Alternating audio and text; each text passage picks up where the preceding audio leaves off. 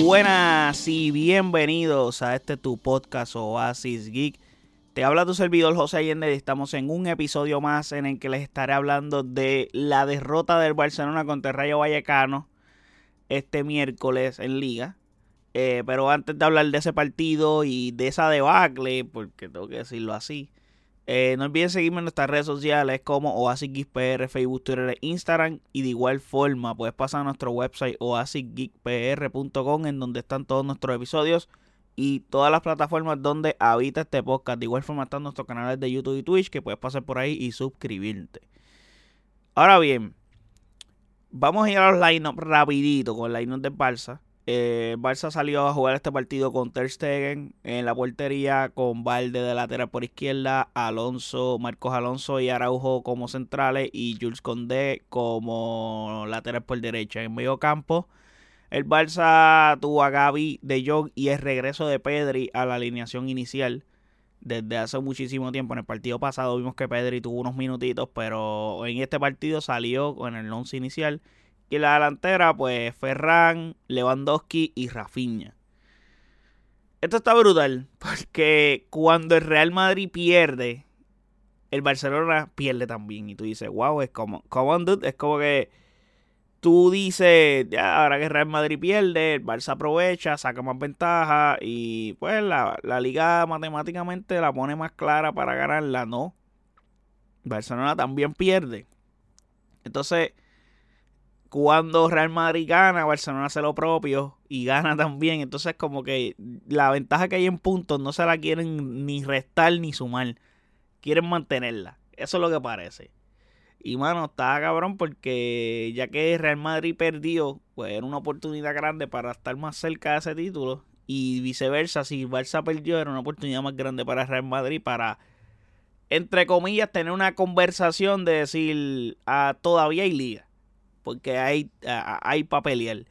Aunque la ventaja sigue siendo una ventaja significativa, pero pues mano, como para hacer algo interesante en la liga, porque realmente hoy los partidos de liga no están interesantes. No están interesantes. Sabemos que esta liga está prácticamente ganada por el Barça y lo que Barcelona anda esperando es ya poder celebrar esa liga para ir de lleno a preparar la próxima temporada.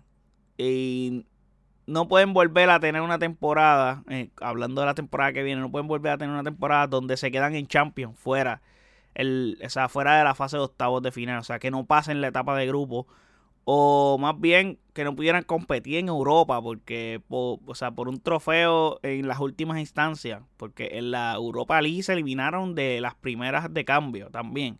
So, cabe recalcar que Barcelona tuvo, muchísima suerte porque la temporada la comenzó a tope y logró sacar la ventaja clave. También eh, este final de temporada ha sido muy por debajo de lo que Barcelona en liga especialmente había sido, por lo menos hasta enero. Y eso se nota. O sea, el Barça estuvo impecable en liga hasta después del Mundial. Después del Mundial todo cambió honestamente, porque el Barça estuvo ahí, ahí, ahí. El único partido que el Barça jugó espantoso fue el clásico contra el Real Madrid, que el Real Madrid goleó el Barça en el Bernabéu. Y fue la única derrota que tenía el Barça. Y, hasta, y hasta ese momento eh, Real Madrid estuvo arriba en liga. Pero el Barça no le bajaba y se mantuvo. Y mientras Real Madrid resbalaba, el Barça seguía compitiendo. Y, mano, la lesión de jugadores clave también ha influido a esta baja del Barça, como Dembélé, eh, Pedri que hoy fue titular, como les dije, Lewandowski que tuvo Lewandowski tuvo suspensión. Gracias a Dios esos partidos del Barça los logró sacar y los logró ganar, pero tuvo suspensión, llegó hasta lesionarse y perdió partidos importantes y su nivel de juego en cancha ha bajado muchísimo. No es el Lewandowski que, que llegó al Barcelona. So, nada, eso son cositas que quería hablar porque he, he observado cosas del Barça a fin de temporada y ya he hablado anteriormente de las lesiones, de Lewandowski, etcétera, pero es como que todavía tenemos esta conversación y jode seguir hablando de lo mismo y que no veamos cambios en el equipo. Ahora vamos al partido. Lo que les dije hace un rato que como están las cosas en liga y cómo anda el Barça, va de la mano con lo que cómo están jugando ahora mismo Barcelona. O sea, no hay motivación para ganar partidos. O sea, y yo sé que, mano, es difícil tú decirle, o mano, no hay manera de medir la motivación de un equipo para ganar. Porque competitivamente hablando, yo creo que todo competidor quiere ganar. Pero lo que estamos viendo aquí es que el Barça se ve que lo que quiere es que se acabe la liga. Andan jugando como que a medio pocillo. No se esfuerzan demasiado. Y así lo demostraron hoy especialmente. Eh, mano, si puedo dar el argumento que ya la liga la tienes ganada básicamente, competitivamente hablando, no tienes nada que hacer en los partidos. Más que aguantar ese resultado matemáticamente hablando qué sé yo, seguir ganando partidos 1 a 0, jugando mal o simplemente empatar. Cuestión de que la ventaja con el Real Madrid no se reduzca y no se forme una debacle en puntos en liga. Creo que eso es lo que está haciendo Barcelona, aguantando. Eh, los jugadores están como que no se quieren lesionar tampoco. Barça también está cogiéndolo súper con calma con los jugadores que están hasta lesionados, porque con Pedri lo han hecho, lo han aguantado hasta más no poder, y eso está bien que lo hagan, porque pues no puedes presionar, o sea, no puedes apresurar una recuperación. Pero bueno, yo entiendo que así que se ve, así que se ve que no están a tope jugando, y pues mano, realmente es, como que, ok, ya tenemos la liga en el bolsillo, no tenemos nada por lo que hay que competir So, el Barça fue a jugar contra el Rayo Vallecano en un campo pequeño. Eh, con un rayo que siempre complica el Barça. O sea, el primer juego de temporada de Barcelona, el Rayo, nos empató en el Camp Nou. En un partido donde se nos hizo difícil. Y el Barcelona, en su peor versión esta temporada, fue a este campo a perder. Literalmente fue a perder. Y perdió jugando espantoso. O sea, jugando sin idea eh, tenemos un Rafinha que está jugando con presión y se equivoca constantemente. Vemos a que él lo intenta, pero la presión que tiene de lograr hacer las cosas bien y de no fallar es mayor a las ganas que tiene de hacer las cosas que falla. Por otro lado, vemos a Lewandowski que, pues, mano, cuando fallas un mano a mano contra el portero, te das cuenta que no, no está al nivel. Un mano a mano como ese, Lewandowski en su prime, no fallaba eso. En esta misma temporada, un mano a mano, a principio de temporada, Lewandowski no fallaba eso. So, sí metió un gol que lo anularon. Fue un buen gol que metió. fuera de juego super kilométrico ahí, el hombro marcado, la línea, pues no se puede hacer nada fuera de juego. Pero mientras que el gol sí contó, pues hermano, fue como con una pelota que, que, que sí tiró y se quedó ahí como que flotando en, en, el área y Lewandowski la pilló ahí solito y la, la descosió literalmente. Desbarató la red.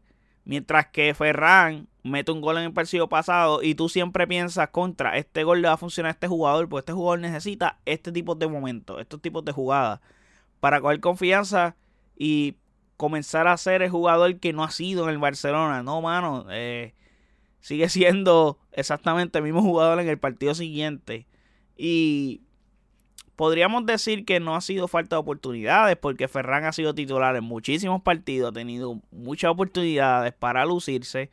También le ha favorecido el hecho de que han habido lesiones en jugadores donde ha podido tener más minutos y eso significa mucho. El Barça cometió muchísimos errores en el campo. Pases imprecisos, muy erráticos. Así que fue que vinieron los goles en pases malos que nos cortaron porque las pasamos, la pasamos el garete. Súmale que están abajo 2 a 0. Y el Barça tuvo, estuvo sin crear nada, absolutamente nada para meterse al juego. Literalmente. Ni en el 1 a 0, ni en el 2 a 0 el Barça hizo algo al respecto para meterse en partido. Simplemente dependieron de, mano, inspiración individual de algún jugador, por ejemplo, en este caso Lewandowski, para anotar un gol. Pero el problema es que la inspiración individual que tú estás esperando es de jugadores que no están jugando al nivel. No están a un buen nivel, están jugando bien deficiente y pues eso se nota. En líneas generales, el Barça jugó un partido espantoso. Uno de los peores partidos que he visto del Barça en la temporada, honestamente, mientras que el rival Real Madrid jugó mal también, pero mal jugó tan mal que un solo jugador le metió cuatro goles en el Bernabéu.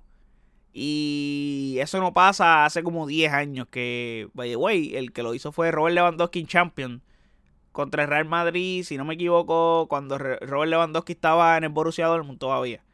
So, va mucho de eso. Y en Liga, un jugador no le anota cuatro goles al Real Madrid desde los 1930 y algo. So, van casi 100 años que eso no ocurría.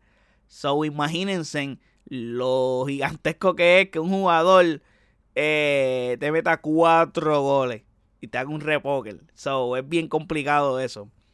So, así que están las cosas en liga. Barcelona pierde, Real Madrid pierde y pues mano, Atlético de Madrid volvió a recuperar lo que había perdido el domingo, volvió a recuperar esos dos puntitos, esos tres puntitos y ahora están a dos puntos Real Madrid. Ojo Real Madrid, que esa batalla no está bien que bajen al tercer puesto. Yo sé lo que les digo.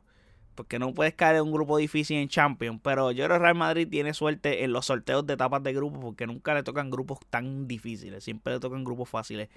Real Madrid en los últimos dos o tres años es que han tenido que guayar duro con rivales complicados en las en la etapas de, de eliminación directa. Porque, mano, pues en el momento cuando yo ganaron las tres Champions esos años Real Madrid les tocaba jugar cuartos de final contra el Wolfsburg. Y tú, ¿ok? Eh, le tocaban rivales así. Y entonces tú decías, pues hermano, esta gente está cómodo. Y realmente en semifinales que venía a tener un rival decente, porque pues no hay de otra, en semifinales pues te toca lo que te toca.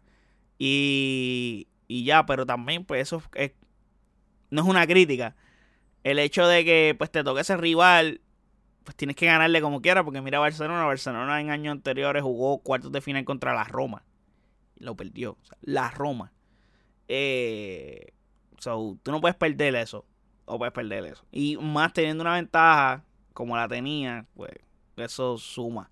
La tabla de posiciones está Barcelona en primer puesto con 76 puntos, igualito que en el episodio pasado. Real Madrid con 65 puntos, igualito que en el episodio pasado, que hay una ventaja de 11 puntos.